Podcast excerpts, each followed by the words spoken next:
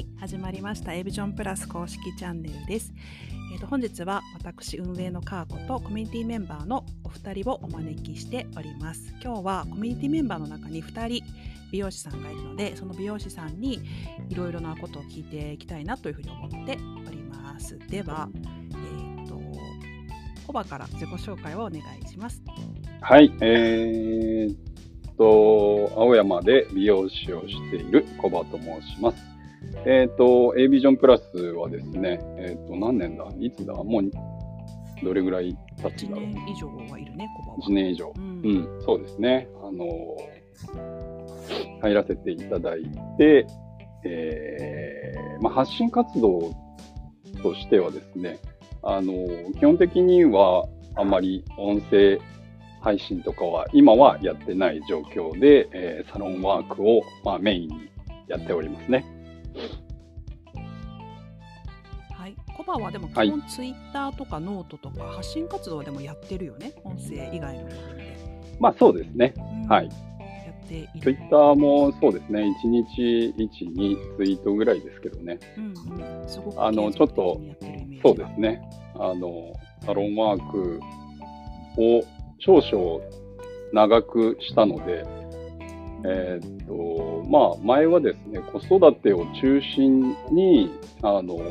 美容師活動をしてたので、あの、美容師の仕事をしている、サロンワークに立っている時間っていうのが結構短かったんですよね。もう夕方で上がって、で、えー子供のお迎えに行って、で、ご飯を作ってみたいな感じでやってたので、どっちかというと子育て中心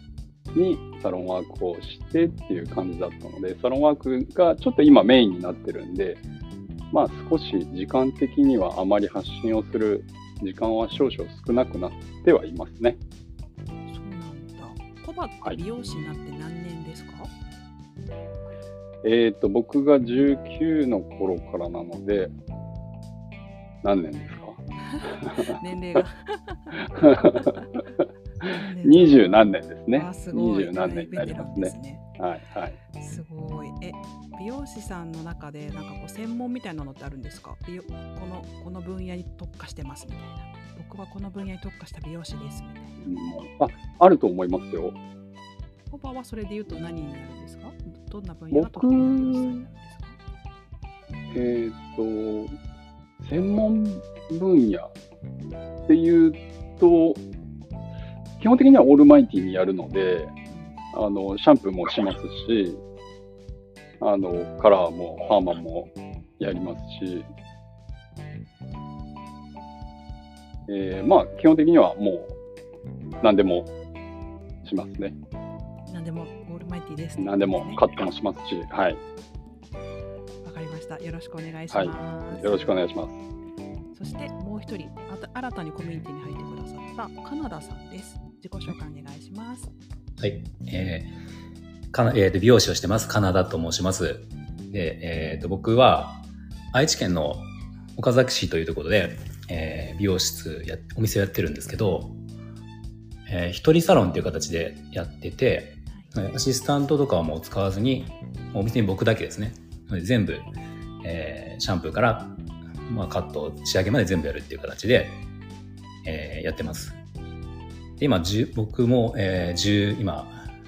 美容師は25年ぐらいやってて、えーそうねうちのお店が結構大人の女性がメインのターゲットになってて大体そうですね40代以上の方がもう多分7割ぐらいの感じですねなので、まあ、その辺の世代の特にショートヘアとかがまあかなり多いかなっていう感じでうん、なので、まあ、結構カットが得意かなと思ってるんですけど、うん。そそんな感じですかね。はい、よろしくお願いします。お願いしますそう、インスタ見てるとそうですよね。こうターゲットがすごい絞られた美容室を経営されておられるのかなみたいなイメージがカナダさんはありました。よはい。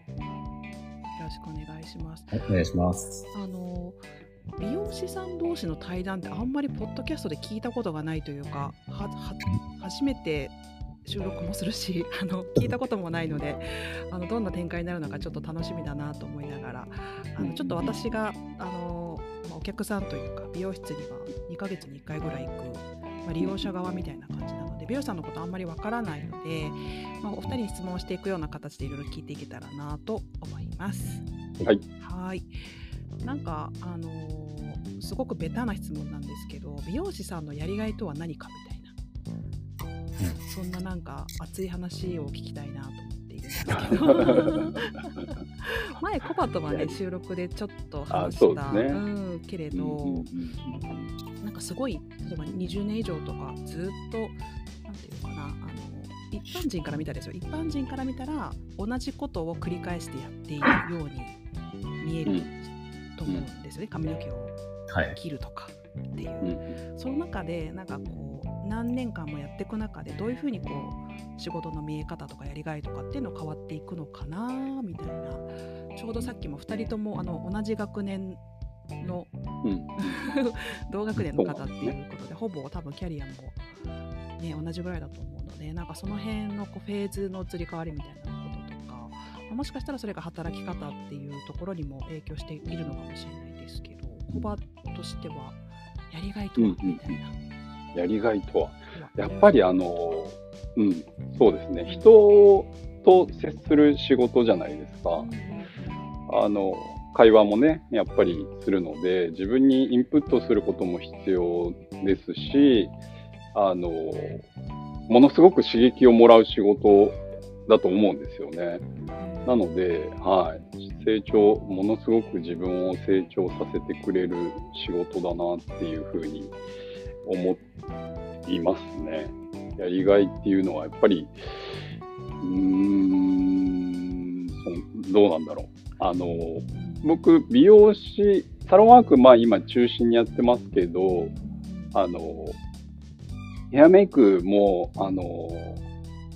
ちょっと専属のアーティストさんをさせていただいてるんですけれど、また違った環境もそこで生まれて、会話も違った、えっ、と、会話もできたりとかもするので、ものすごく刺激を受けたりとかするので、まあ、やりがいとかじゃないかもしれないんですけれども、あの、自分を成長させてくれる仕事だなっていうふうにはいつも思ってますね。客さんとして行ってるので、私は。なんかそんな風に感じてくれてるんだっていう感じですけど、ほうほう。一般のお客さんは多分そんななんか美容師さんに対して何かこう何やりがいを感じていただけてるようなお客さん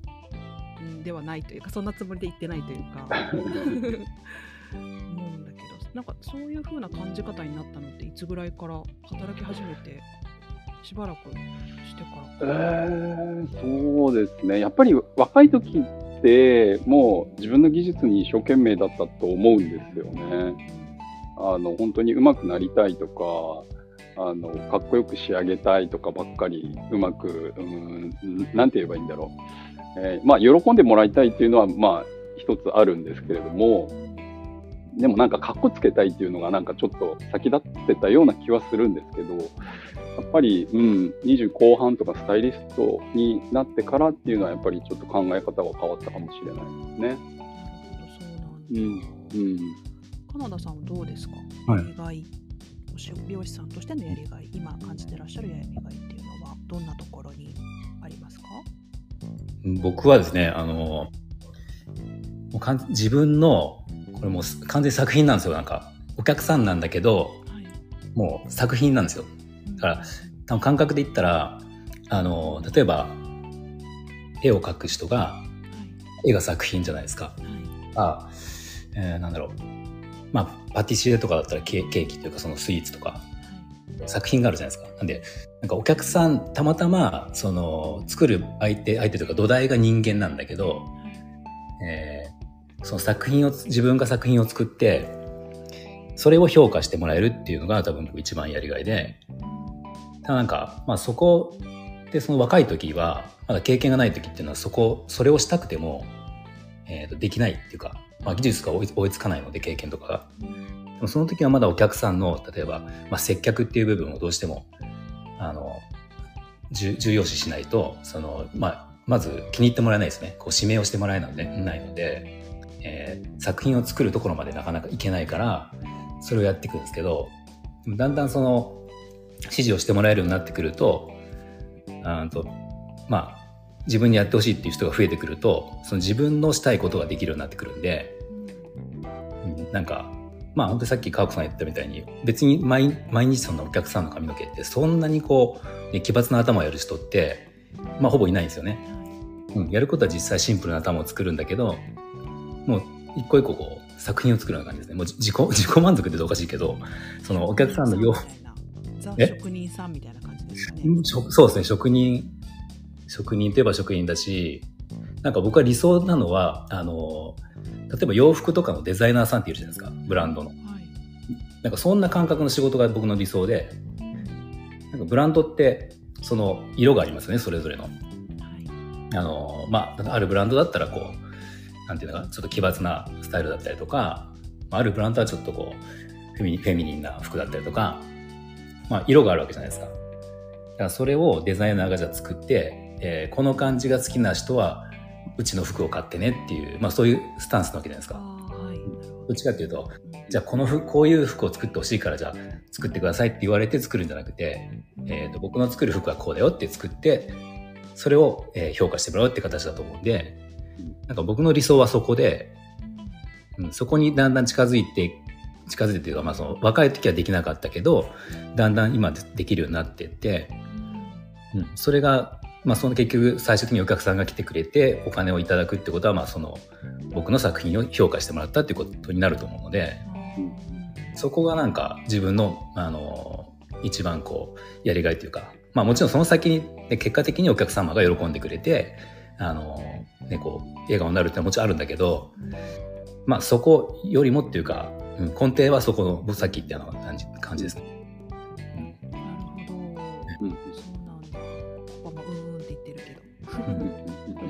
いや職職人さんですよねやっぱりね美容師さん技術職。って感じ職人さんって感じすごい、この間のそのあのお二人のそのコラボのやつで聞かせてもらった時に、はい、コバさんもそっちだなと思ったのがあの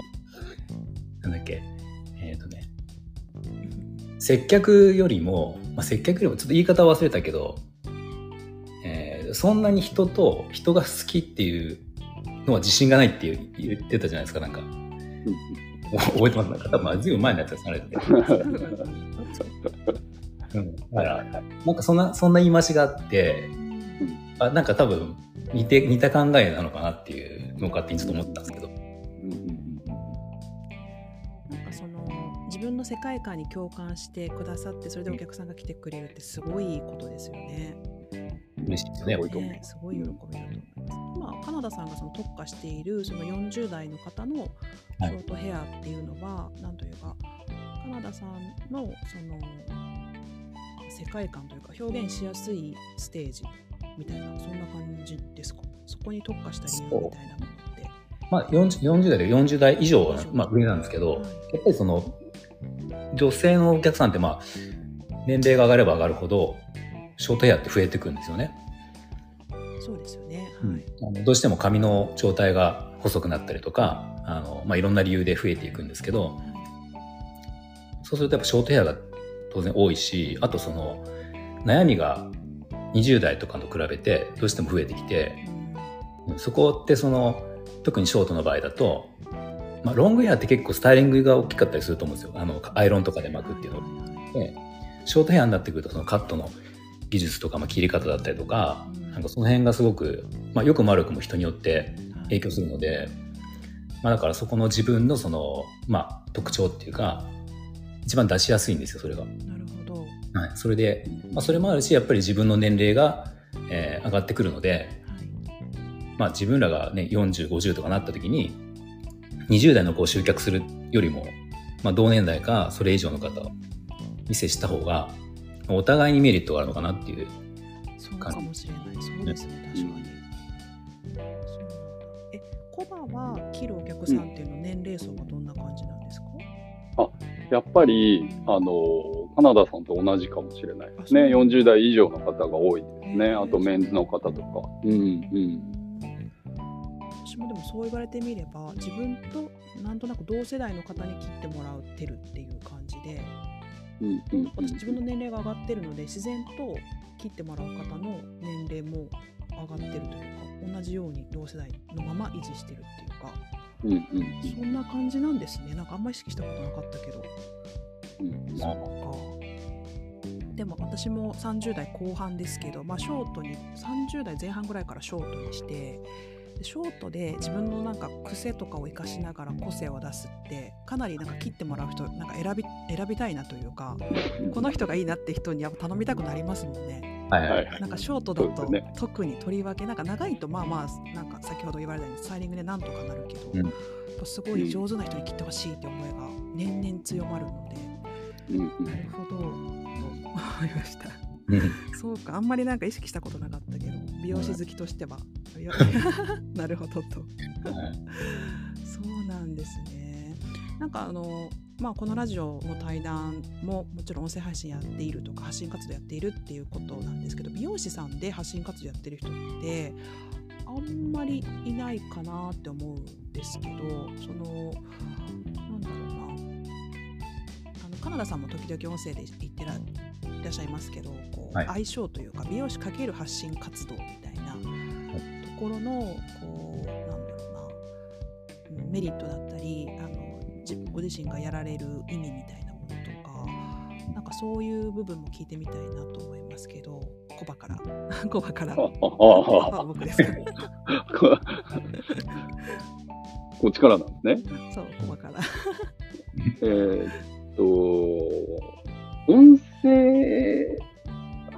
配信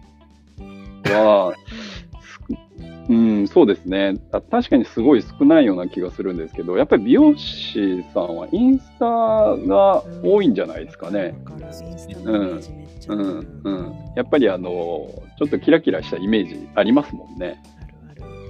うん、で音声ってやっぱり結構言葉にするのってものすごく難しかったりとかするんですよね。美容師さんの仕事の中で、えー例えばこうやった方が、えー髪はまとまりますよとかっていうのはまあやっぱり絵があった方が分かりやすかったり、えー文字にした方が分かりやすかったりとかするんですけど、結構声で伝えるのってものすごく難しいなっていうのが、あの、うん、ちょっとやった上で実感しております。ものすごく。めちゃくちゃにアーリーアダプターで音声配信の波来るぞって言われた瞬間を人ですから、あのはいはいはいね、そのどんな風にやってるっていうモデルがないまま美容師さんのね発信活動音声配信だと美容師さんこんな感じでやってるっていう何もない中でその音声を始めたっていうのが本当にすごいなと思って。うんうんうんますしでもなんかそのいわゆるそのノートとかインスタも含め、うん。うん。はいさんが発信活動をやる意味ってやっぱすごくあるものなのかな？あるものなのでしょう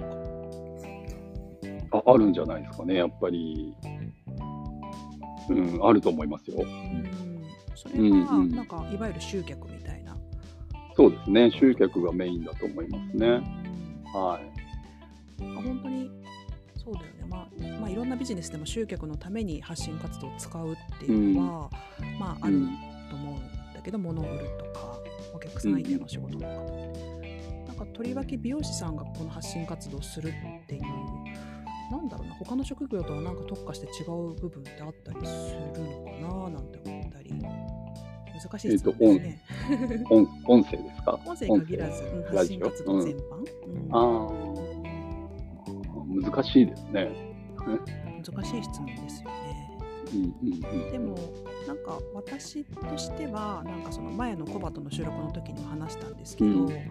なんかすごい個人的にはなんか技術面はもちろんなんですけどこう人間同士のやり取りみたいなところが大きいんですね私うん個人的には。うんうんなので、まあ、コバもそうだけど結構コミュニティメンバーもみんなコバに髪の毛切りに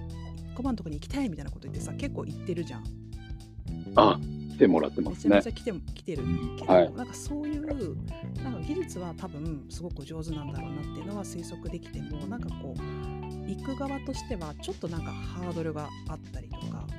うんうんするんだけど、なんかそういう部分がなんか音声とがどんな人かっていうのを知ることによってちょっと生きやすくなったりとか、うん。ハードルがちょっと下がるというか親近感が湧くというか生きやすくなったりみたいなことは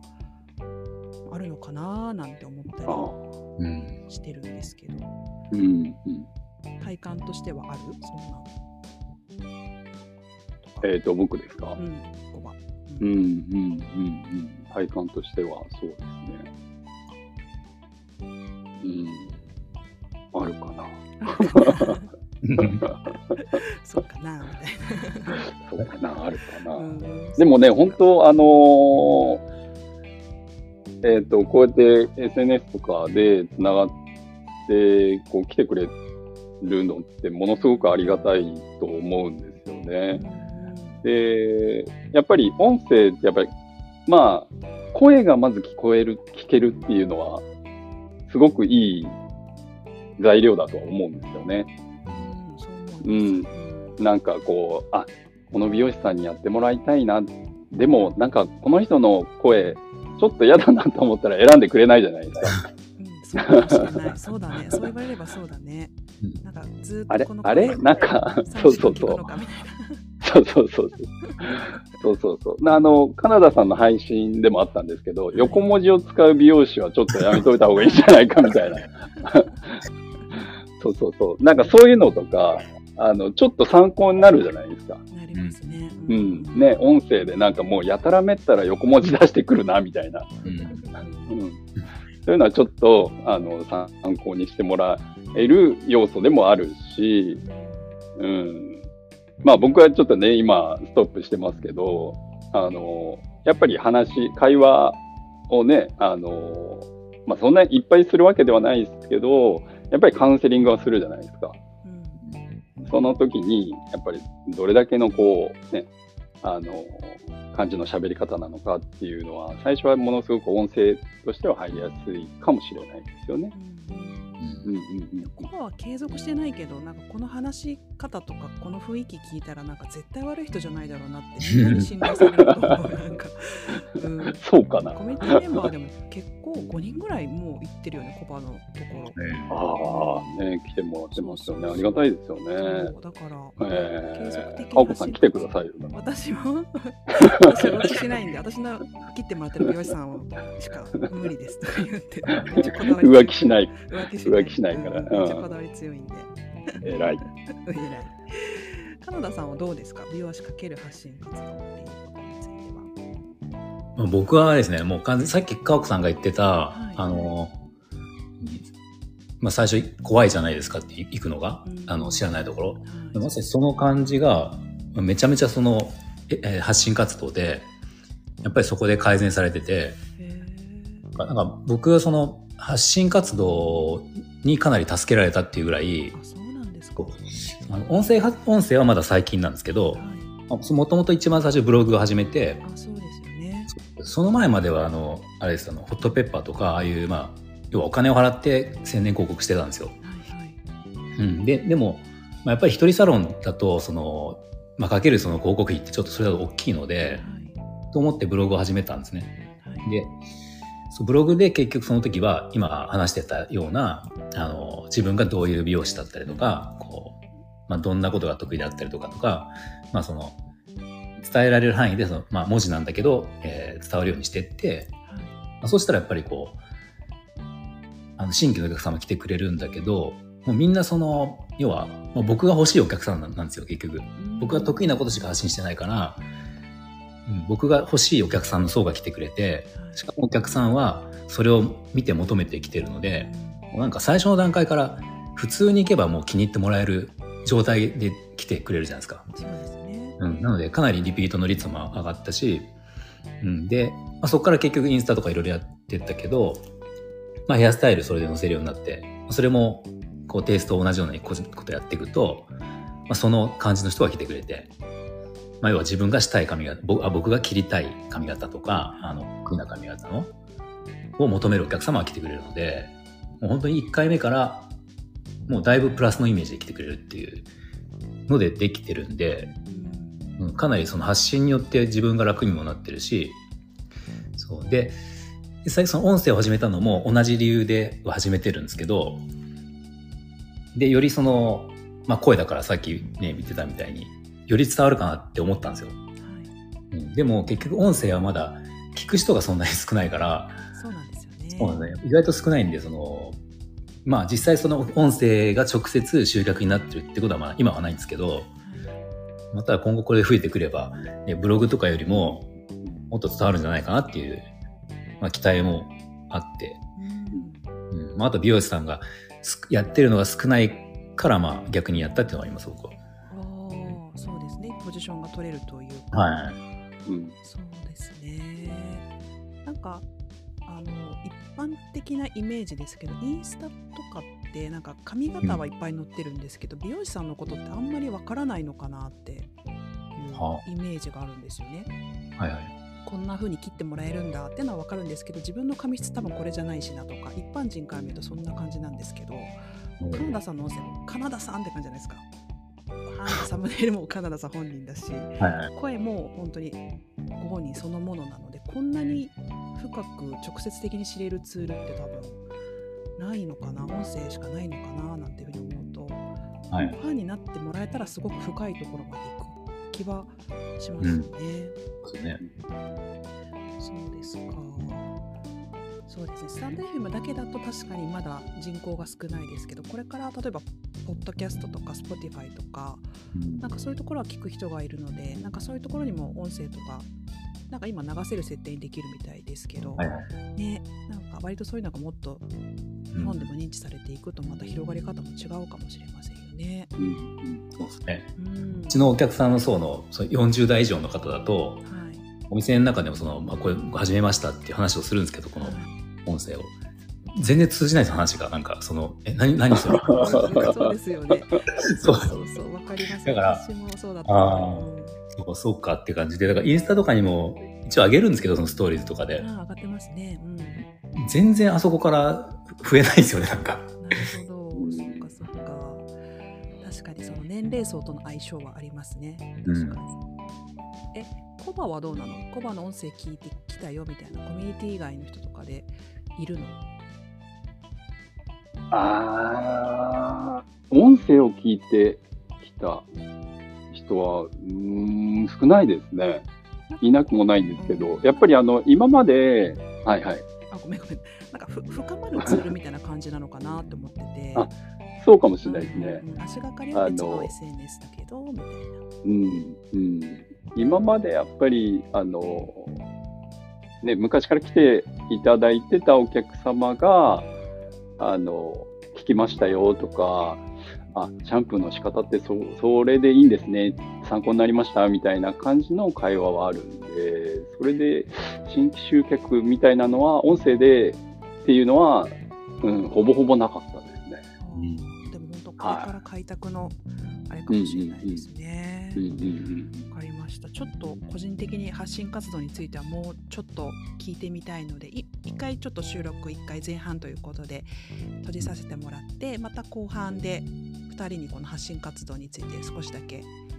聞いていきたいなと思います。はいはいということで、一旦美容師さん同士の対談は一旦これで、えっと、終わります。なので後半また聞いてください。それでは、はい皆さんさようなら。ありがとうございます。